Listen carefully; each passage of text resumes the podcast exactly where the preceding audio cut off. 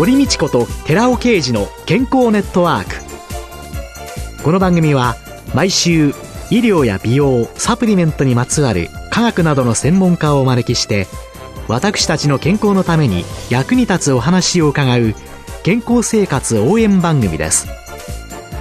包摂体サプリメントと MGO マヌカハニーで健康な毎日をお届けするコサナの提供でお送りします。オリゴ糖が輪のようにつながってできたナノカプセルシクロデキストリンをご存知ですか？シクロデキストリンはサプリメントに含まれる有効成分を包み込んで熱や酸化から守り体内への吸収率を高めます。コサナではシクロデキストリン研究の第一人者神戸大学医学部客員教授の寺尾啓治社長による出張セミナーのご依頼を随時受け付けています。サプリメントにまつわる科学にご興味のある方は、ぜひ一度ご相談ください。お問い合わせは平日の午前9時から午後5時半までフリーダイヤル0120-496-537フリーダイヤル0120-496-537寺尾刑事のシクロデキストリン出張セミナーのお知らせでした。こんにちは、堀道子です。今月は東京多摩市にある桜ヶ丘生態院院長体質研究所主催で生態師の松原秀樹さんを迎えて体質と健康と題してお送りしております。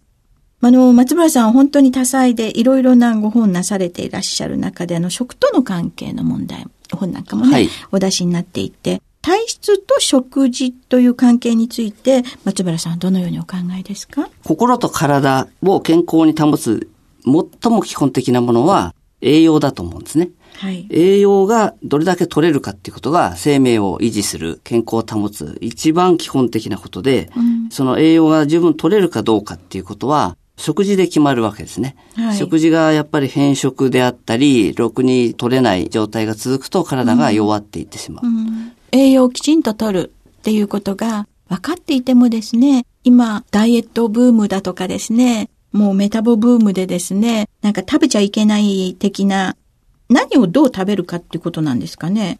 はい、二つあってですね、一つは胃腸の機能を損ねない食事。食べるとですね、胃腸が悪くなるっていう成分が結構あるんですよ。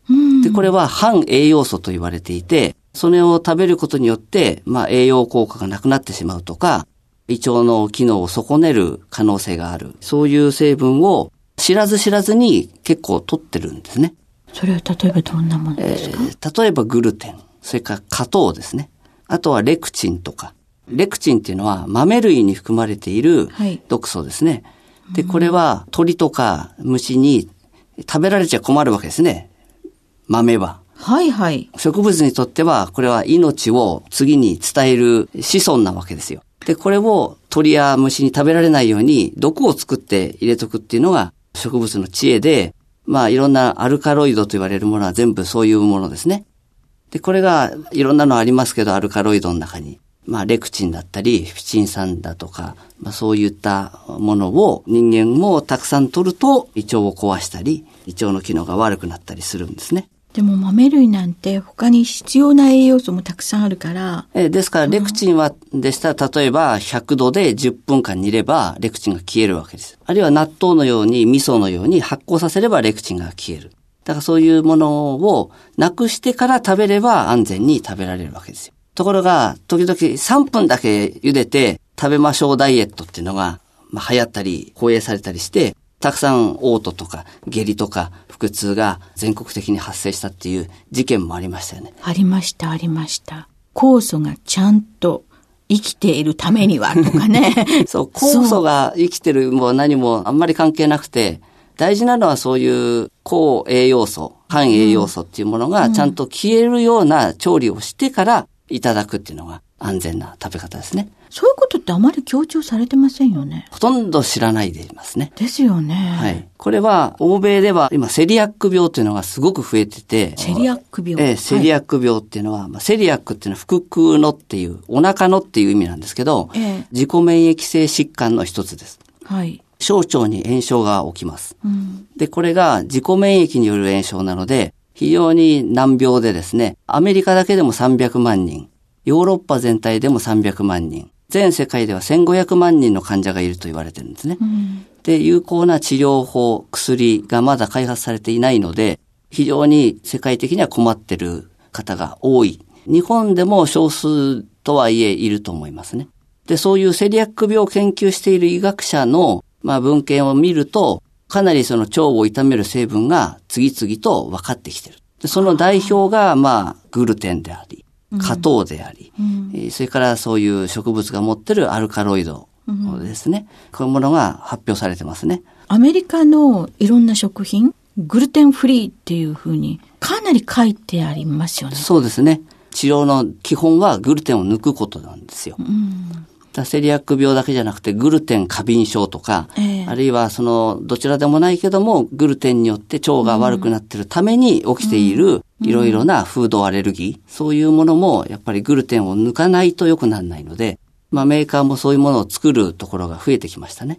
ねえでも日本はね、まだね、グルテンフリーがどうのこうのなんていうのはなかなかね、メーカーの自習だけになってしまいますからね。日本が少ないのは基本まだご飯食がメインだからですね。そうすると、その小麦粉系統とかあのあたりのものっていうのがそんなに多くない。世界的に見れば日本人は少ないわけです。うん。ただ人によっては、もうそういう小麦の食品しか食べないっていうような人もいらして、大体そういう方が何年かそういう食事を続けると、もう具合が悪くなってしまう。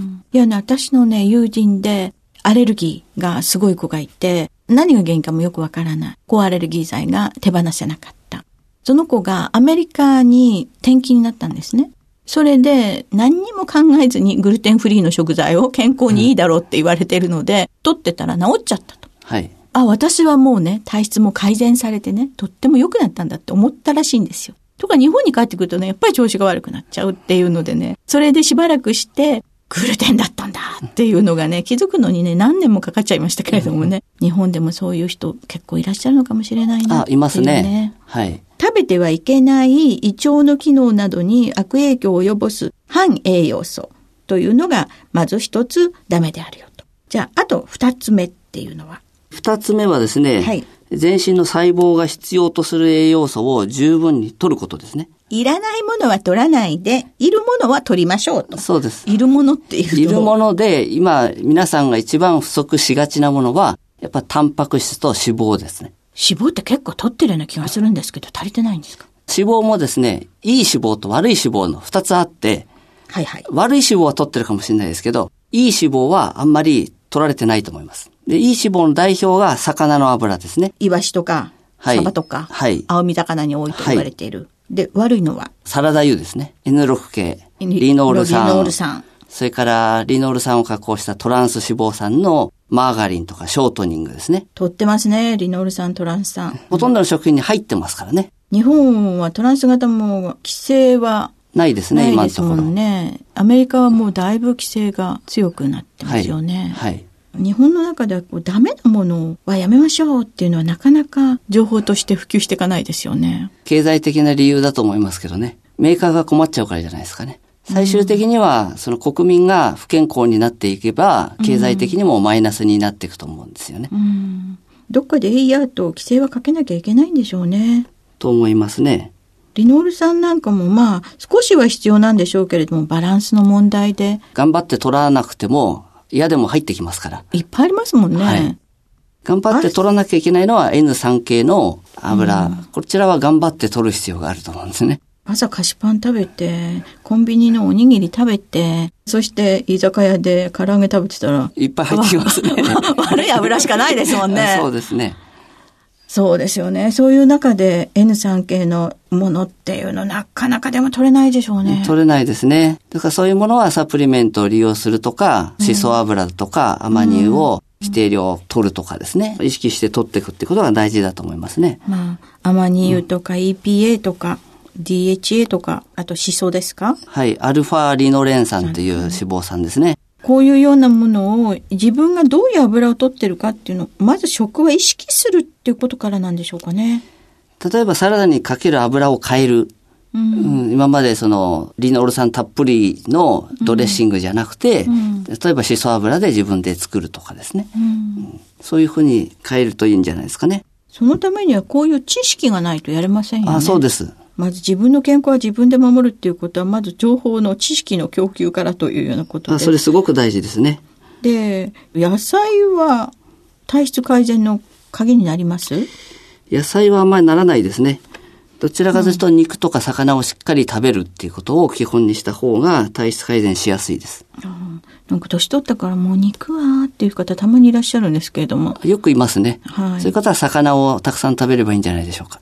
あと、若い人で、もうね、ベジタリアンが健康にいいと思ってらっしゃる人。はい。ほとんど貧血ですね。で、野菜ばっかり食べてる方は、最終的にはガリガリになってしまうんですけども、あの、その前には、こう、ブヨブヨに太ります。ガリガリに痩せる前にブヨブヨに太る。要するに筋肉が減ってしまって、脂肪がどんどん増えちゃって、脂肪とむくみでどんどん太っちゃうんです。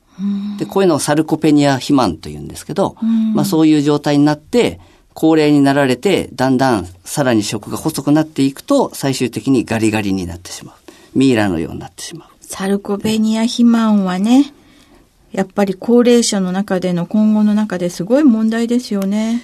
そうですね。で、これは肉が悪いんだっていうような思い込みが一つは原因してるんですよ。うん、やっぱり筋肉量を上げるためには必要ですね。必要だということですね。はい、あと炭水化物、低炭水化物とか炭水化物は取らない方がいいんじゃないかなんてすごい強調されてますけれども。これもやりすぎると毒にしかなんないですね。筋肉が減っちゃって骨も痩せてきますし、心臓まで小さくなってしまう。だからやりすぎるとまずいです。それから炭水化物を減らした分ですね、他のカロリー源で必要なカロリーを取らなきゃいけないんですね。はいはいはい、はい、これをただ抜くだけで終わっちゃうっていう人が多いんですよ。はい、そうすると必要なカロリーが取れない。うん、えまんま続けていると筋肉がどんどん減っていってしまうんですね。うん、2番目の健康法、必要なものを必要なだけ取るという、はい、そこが抜けていってしまう。そうですね。で、あの、免疫力を食事で高めるなんてことはできますかね？これは腸の機能をできるだけ損ねないような食事にしていくと、だんだん腸が良くなってくるんですね。で、腸が良くなれば免疫力が正常化していく。うん、はい。そうすると、その腸をっていうのは、体に悪い栄養素っていうものをできるだけ取らない。そうですね。胃腸の機能を損ねる反栄養素をなるべく取らないようにしていくっていうことですね。うん、でもあの、これから秋でね、果物とっても美味しいんですけど、加糖加糖の塊ですね。えですよね。だから果物をたくさん取ってる方ほど、腰痛とか座骨神経痛とか、膝の軟骨がなくなってしまう膝関節症ですね。変形性膝関節症。多いんですよ。これは、加糖が一番その体の中で AGE という老化物質ですね。これ増やすんですね。ブドウ糖と加糖を比べると、加糖の方が10倍も多く AGE という老化物質を作るんですね。で、これによって軟骨が弾力を失って、血管も弾力を失って、お肌も弾力を失って、老化した体になっていくわけです。でもなんとなくね、ビタミン C も多くて、果物は体にいいっていうイメージが。強いですね。はい。食物繊維もね、はい、あってとかって思うんですけど。その辺はですね、やっぱりビタミン C だとか食物繊維だとかポリフェノールだとか、そういうものだけを抽出してサプリメントで取るのが、私は理想的だと思います。果物というのはたまに食べるごちそうって考えてじゃあ何かをした時にご褒美にちょっと。そう、ご褒美にちょっとっていうのはいいと思うんですよ。これを好きだから、毎日たっぷりとか、毎食必ずとかってやってると、体に良くないと思いますね。今私毎食食べておりますね。うん、ちょっと考え直したいな、というふうに思います。今週のゲストは東京多摩市にある桜ヶ丘生態院院長体質研究所主催で生態師の松原秀樹さんでした。来週もよろしくお願いします。よろしくお願いします。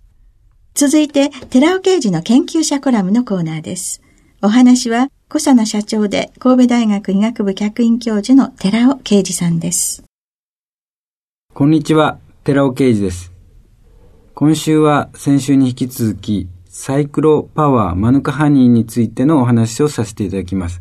更年期障害における高肥満作用、脂肪低減作用、そして骨の健康増進作用についてのお話です。女性の更年期障害のモデルマウスを用いたサイクロパワーマヌクハニーによる健康増進作用について検討している報告を紹介します。この報告は勝俣らが学術論文にまとめています。女性は閉経後、エストロゲン、女性ホルモンのことですけども、エストロゲンの分泌低下が原因で体重増加や体内に蓄積する脂肪量の増加、骨減少による骨粗鬆症など、いわゆる更年期障害に陥りやすくなります。卵巣摘出マウスは、閉経後の更年期障害に伴う疾患モデルとして利用されています。コントロールとして見せかけの手術、これをシャムオペって言うんですけども、見せかけの手術を行ったマウス群、普通の餌を自由摂取した卵巣摘出マウス群、そして5%のサイクロンパワーマヌカハニーを配合した餌を自由摂取した卵巣摘出マウス群、10%のサイクロパワーマヌカハニーを配合した餌を自由に摂取した卵巣摘出マウス群の4群に分けて、餌を与え始めてから9週間後、血液、子宮、から盲腸、大腿骨を採取して評価しております。更年期障害の女性と同様に、餌を自由に摂取した卵巣摘出マウスは、コントロールのシャムオペマウスに比べて明らかに体重の増加が確認されています。が、サイクロパワーマヌカンハニーを配合した餌を自由摂取した卵巣摘出マウス群では、その体重の増加は優位に抑えられているわけです。さらに、卵巣摘出マウスは餌の自由摂取によっても脂肪も優位に増加していきますけども、5%から10%のサイクロパワーマヌカンニーを餌に配合いたしますと、その脂肪増加も優位に抑制されていることが確認されました。お話は小佐野社長で神戸大学医学部客員教授の寺尾啓二さんでした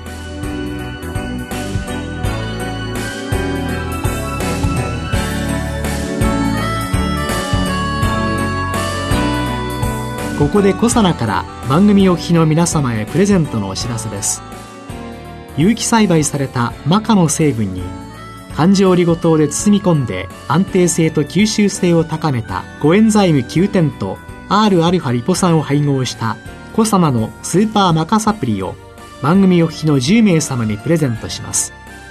プレゼントをご希望の方は番組サイトの応募フォームからお申し込みください。コサナのスーパーマカサプリプレゼントのお知らせでした。